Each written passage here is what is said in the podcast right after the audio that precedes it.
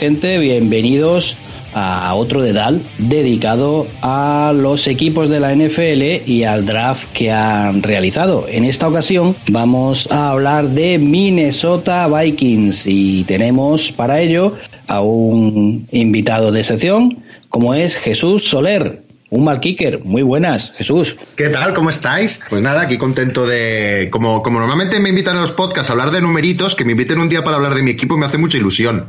Entonces, es guay. Hemos sido originales. Sí, sí, sí.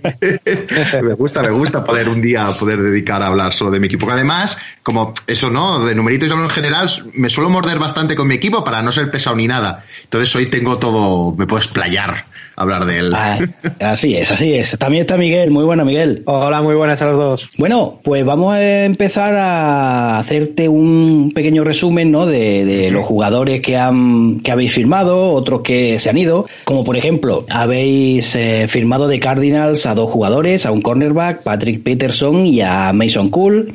Habéis también cogido de Panthers a un Edge, a Stephen Weatherly, de Bengals otro cornerback, Mackenzie Alexander, de Chargers, un linebacker, Nick Vigil o Vigil, de Packers, un cornerback, Parry Nickerson y de los Cowboys, pues a un safety, a Xavier Woods. También habéis perdido algunos jugadores, como el safety Anthony Harris, que se ha ido a Eagles, Kyle Rudolph, que se ha ido a Giants, eh, Riley Rafe, un left tackle a Bengals, eh, Chamar Stephen, a los Broncos, también los Eagles han cogido a Eric Wilson, un linebacker, un cornerback como Mike Hughes, que se fue a, a Chiefs, eh, Texans ha firmado a dos jugadores eh, que eran vuestros, ¿no? Como Harry Nickerson, el linebacker y un defensive line como Jalil Johnson, los Titans a un cornerback como Chris Jones, y bueno, habéis mantenido a jugadores como Anthony Barr, el linebacker, eh, Rason Hill, un right tackle, a Amer Abdullah, el running back, a Dakota Dossier, el left guard, por ejemplo, a Brandon Dillon, un tie Este resumen que, que te he hecho de, bueno, de esta agencia libre, aunque todavía queda, seguramente quedarán jugadores por, por sumar a, los distintos equipos. ¿Qué, te ha parecido? ¿Qué valoración haces de los movimientos que han hecho los Vikings? Pues en general, eh, una idea general que, a mí me sale de, de, todas estas incorporaciones es un cambio de, un poco de, rumbo a lo que se intentó el año pasado, que es jugar con jugadores muy jóvenes. Em, sobre todo en la secundaria. Yo creo que este año Zimmer no nos funcionó, no nos funcionó también por otras razones, principalmente por las lesiones y los opt-out eh, la defensa estuvo muy castigada el año pasado, ¿no? Y en esta agencia libre se han centrado, creo, sobre todo en la, en la defensiva, algo con lo que Zimmer no estaba nada contento. Eh, Zimmer es una mentalidad defensiva, una de las mejores mentes defensivas de la liga y que estaba muy decepcionado con, con la temporada pasada y creo que, que ha hecho un poco cambio de rumbo, de ahí la llegada de Peterson como cornerback para dar cierta experiencia a la unidad, sobre todo, sobre todo, destacaría la llegada de Tomlinson. A mí me parece la más interesante.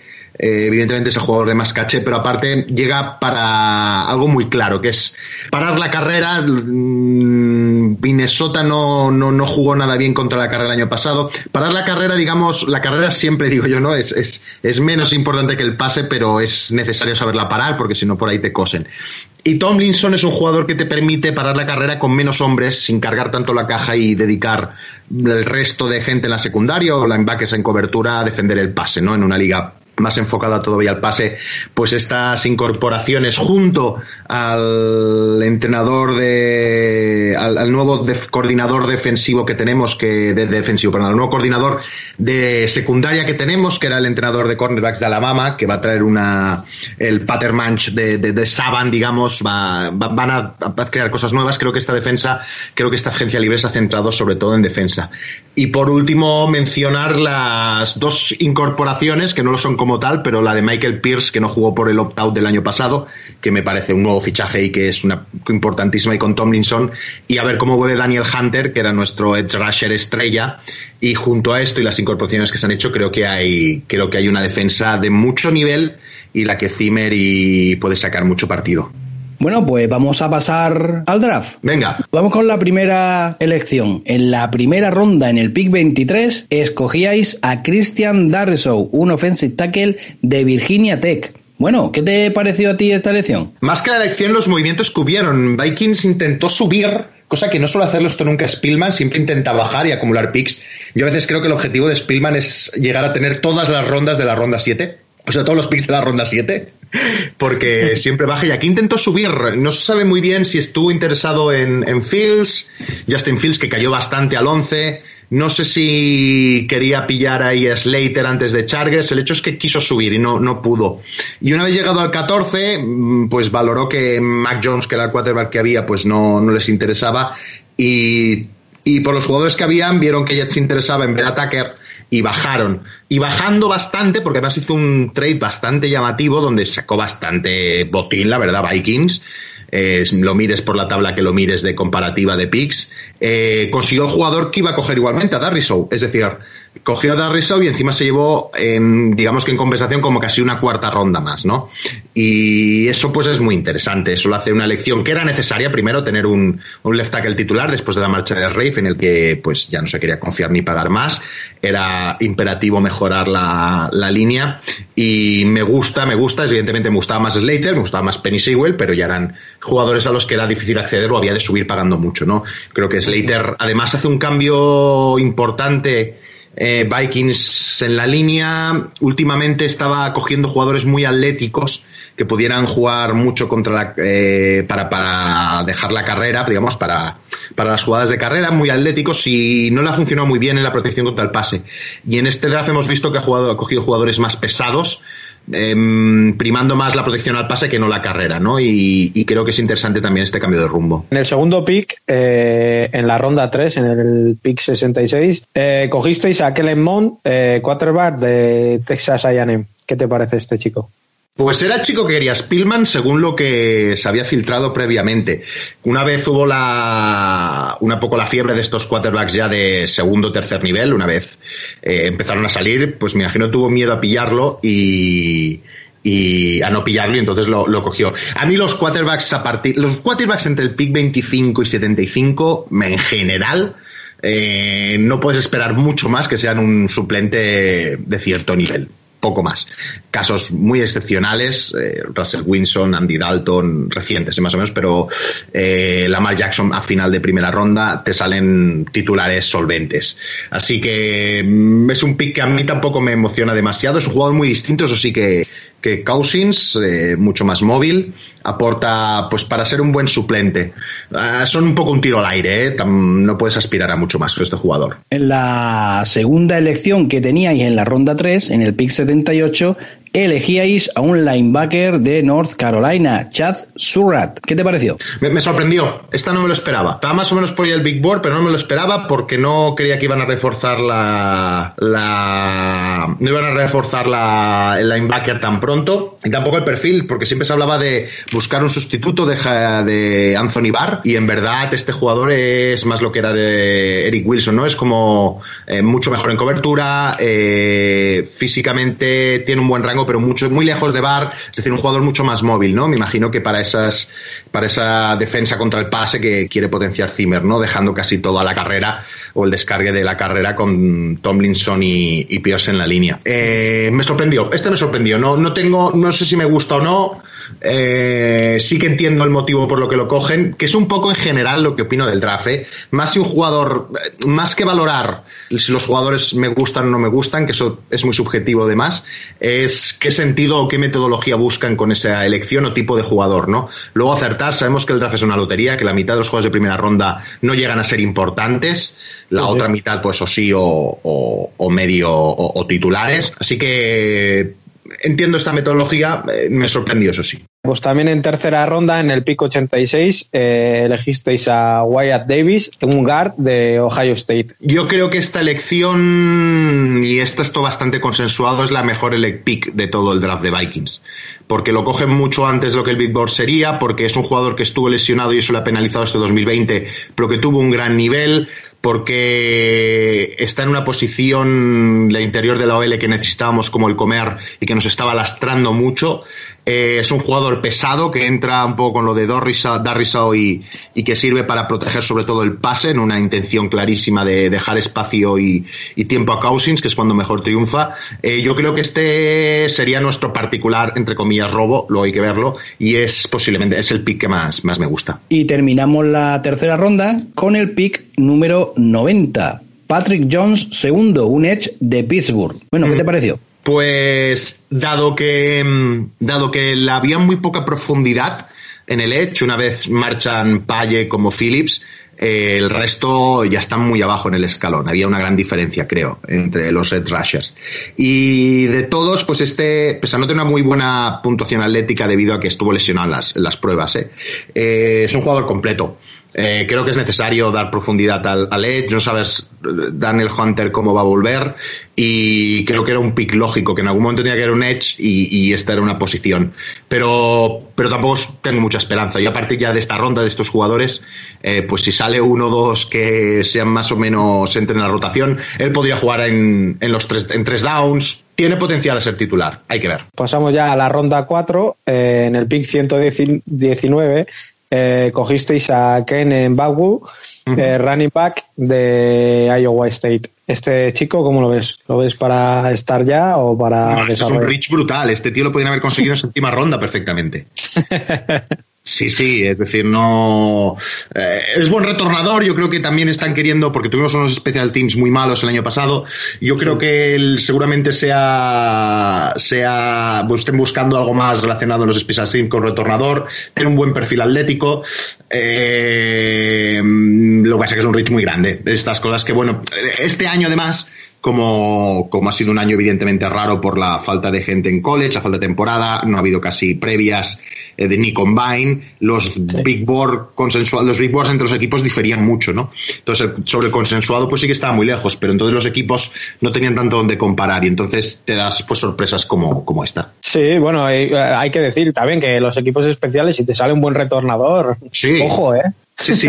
En, cuarta, quinta, ya digo, a partir de esta ronda, ¿no? Consigues un buen retornador y demás, pues eh, un, tío que a partir de cuarta, quinta ronda, que te haga roster y que pueda ser más o menos importante, sea en la función que sea, eh, eh Special por ejemplo, pues es un, es un gran activo. Y seguimos en la cuarta ronda, en el pick 125, elegisteis a un cornerback de California, Camryn Binum. Bueno, ¿qué mm. te pareció a ti esta, esta elección? Pues este jugador, por lo que leí, yo a partir de esta ronda también confieso que mi seguimiento del draft siempre es, limitado porque estoy mirado con otros temas y entonces me cuesta seguirlo en profundidad y gente que sabe mucho más que yo. Y yo a partir de tercera, cuarta ronda empiezo a estar un poco perdido y es un poco lo que voy leyendo de después y viviendo. Pero por lo que se ve, este jugador era un era jugador de cornerback exterior, ¿no?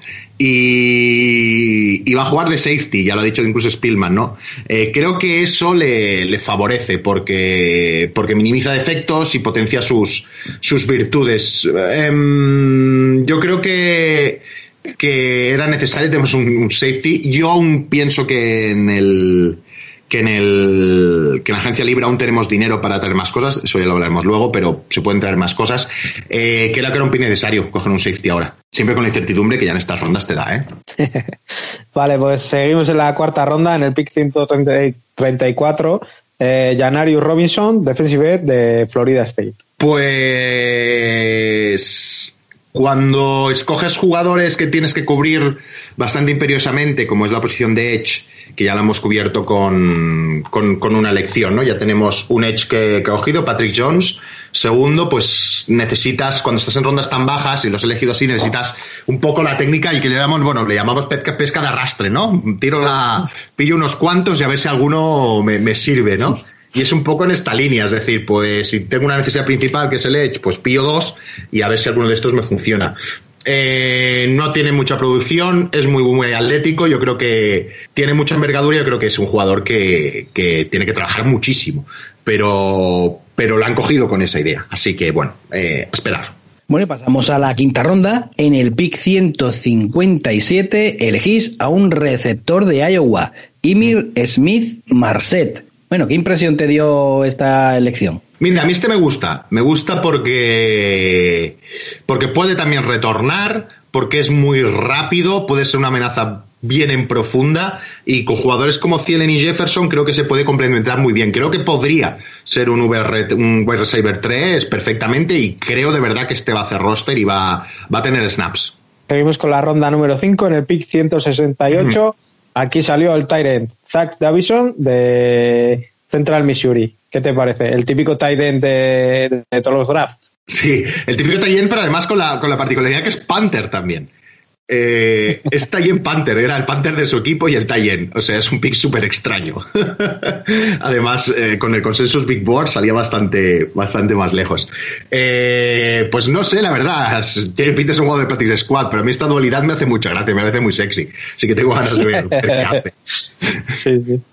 Curioso, cuanto menos. Sí, sí. Bueno, y cerramos el draft en la sexta ronda. Pick 199, un defensive tackle de Pittsburgh, Jalen Tyman. ¿Qué te parece? A estas alturas del draft, pues de lo poquito que te queda destacable, eh, teníamos que cubrir un poco el 3-Tech, eh, la 3 Technique, eh, con un defensa interior un poco poderoso, que, no, que no, hay, no, hay un perfil como el suyo en plantilla, ¿no? Y creo que tiene opciones, pese a salir tan tarde, de, hacer roster, porque no lo hay. Eh, no jugó muy bien en 2019, en 2020 no jugó eh, porque se dedicó con su familia al tema COVID y a preparar el draft. Yo creo que es un jugador que bueno que, que puede que pueda hacer roster y que es una posición que necesitábamos cubrir y por la falta de competencia que va a tener, por eso eh, lo veo lo veo factible que entre. Bueno y una vez terminado el bueno el análisis no uno por uno de, lo, de las elecciones ¿Qué nota le pondrías al draft que ha hecho Minnesota Vikings? Pues me cuesta mucho valorar el, draft siempre de cualquier equipo, ¿eh? En función a sus elecciones. Me gusta valorarlo más en función a, si un poco va en la línea de lo que necesita, de lo que puede conseguir y si se ha movido bien en él, ¿no? Se ha conseguido tal. A mí el movimiento que hace en primera ronda, aunque no era su intención, que querían subir ese de bajar por Jets y conseguir esos picks extras, me parece un movimiento muy inteligente, muy que le salió muy bien y por eso lo valoraría con un con una buena nota, en verdad. Eh, más allá de luego esos jugadores si van a, van a funcionar o no. Es el equipo que más picks ha tenido, creo, porque Spielman acumuló mucho del año pasado. Eso también siempre es una buena noticia, acumular picks. Así que yo, a mí me gustan en general los, los drafts que hace Spielman, pese a que en eh, los últimos dos años no hayan salido jugadores muy brillantes, a excepción de, por ejemplo, Justin Jefferson, evidentemente, que ha salido muy sobresaliente el año pasado. A mí me ha gustado el draft. Bueno, pues vamos a pasar con los undrafted, porque habéis firmado 10 jugadores, entre ellos 3 receptores, Blake Proel de East Carolina, Miron Mitchell de Alabama Birmingham y Bob Filior de Indiana. Un running back, AJ Rose de Kentucky, un kicker, Riley Patterson de Memphis, un linebacker, Tuff Borland de Ohio State, un defensive tackle, Jordan Scott de Oregón, un long snapper, Turner Bernard de San Diego State y dos edge más. Sandy Johnson de California y Christian Ellis de Idaho. ¿Le ves tu posibilidad a alguno de hacer roster o por lo menos de quedarse en el Practice Squad? Pues si ha de apostar siempre por un, algún, algún drafted que haga roster, eh, siempre me quedaré con el kicker, aunque tenga que ver al revés que mi nombre. Eh, sí, porque son los jugadores que pueden tener una muy buena racha, que pueden demostrar tal y gustar y quedarse. Y como ahora estamos también huérfanos de kickers, eh, Bailey no ha. No, no, no, Bailey. No ha firmado todavía. Ni lo queremos ver en pintura, menos muchos aficionados. así que, así que yo, el kicker, a la que lo haga algo bien y tal, yo, yo veo que puede, puede hacer plantilla, ¿eh? Lo que es Snapper, los Snappers ya, estaba, eh, ya lo estaban haciendo bien, no creo que, tiene mucho trabajo por hacer y los demás pues totalmente incógnita tampoco los conozco como para decir alguno que me guste ya, ya están a un nivel que no, que no, que no me puedo seguir pero si yo sí tengo que apostar ahora apostaría por el kicker bueno y ya para ir terminando ¿cómo ves la división en la que está encuadrada los Vikings ya sabemos todo que está con Packers con Lions con Bears la NFC Norte. El lío de, de Rogers puede venir bien eh, a ver, claro, es que todo dependerá de qué hace, de qué hace, de qué hace Rogers. Eh, la división la veo, yo veo que, mm, a mí Chicago Nagy no me sigue gustando nada y no, y aunque me parece un equipo que tiene, que puede, puede conseguir cosas bien, a Justin Fields da mucha ilusión, a, a mí no me, no me sigue generando ninguna confianza. Eh, Lions es un proyecto nuevo, eh, desde los despachos lo está haciendo muy bien. A mí su entrenador, por lo que he visto, no me parece un tío muy del 2020 o 21, pero, pero a saber, es una máscara y luego es un, crack. Eh, Lions tiene potencial para dar una sorpresa de hacer nuestros cambios que, hace allá, ¿no? Y Packers es un muy buen equipo eh, que ha tenido ciertos problemas de salary cap. yo creo que, independientemente de Rogers, este o no, yo creo que Vikings lo que se le debería pedir es estar compitiendo con Packers por la división. Eso es lo que yo le exigiría al equipo. Eh, pero la verdad es que soy un poco escéptico, sí que creo que la defensa va a mejorar mucho, además es por solo regresión a la media. El año pasado fue terrible, este año va a mejorar eh, y a la que el ataque, que sí que estuvo muy fino, se mantenga con esta nueva línea y esta nueva línea funcione, porque básicamente son casi tres, cuatro jugadores muy jóvenes y, dos nuevos esta temporada en el draft. Si esta línea funciona y el ataque sigue siendo poderoso como ya lo fue el año pasado y la defensa se entona, yo veo un equipo que puede, puede aspirar a, a competir a Packers la división eh, a unos paques contando que Rogers se queda. Si no se queda, pues oye, ya, ya verá, ya se verá. Vale, ¿y tú eres eh, partidario de Cousins o eres detractor? ¿Cómo, cómo lo llevas? Me, quedo bastante neutro con Cousins. Creo que es un jugador, creo que es el jugador eh, que más diferencia hay entre su producción y lo que la gente piensa de él. Eh, la gente lo considera mucho peor de lo que su producción indica. Y producción, no me refiero solo a los números de yardas ni demás, sino su producción como en muchas situaciones, ¿no? Tiene una buena precisión, es un quarterback, digamos que yo diría siempre que es el peor quarterback que te puede ganar con un roster entre el 5 y el 10. Es decir, yo creo que es un quarterback fiable. En los últimos dos años en Vikings ha hecho números muy buenos y más allá del que la gente dice de los números de la basura, eso no es verdad. Le quitas los números de basura y también es muy preciso. Lo que sí que necesita es estar bien rodeado tanto de receptores como una línea que le proteja.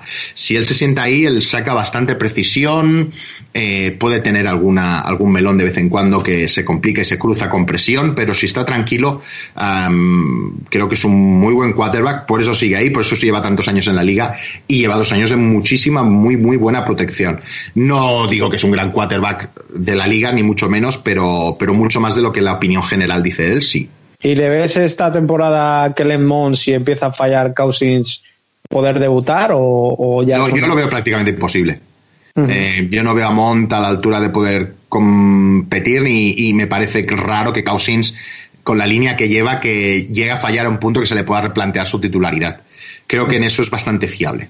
Muy bien, pues llegamos al final de este dedal. Jesús, muchísimas gracias por estar aquí con nosotros para hablar de tus Vikings. A vosotros por dejarme aquí dar la chapa y, explicar todo, que me lo pasa muy bien. Y hemos conseguido que no digan ni un número. No he dicho ni un número, ¿verdad? ¿eh? Esto es un récord, ¿eh? Muy bien. Pero vaya, no te confíes, la próxima vez que te llamemos te vas a hinchar de número.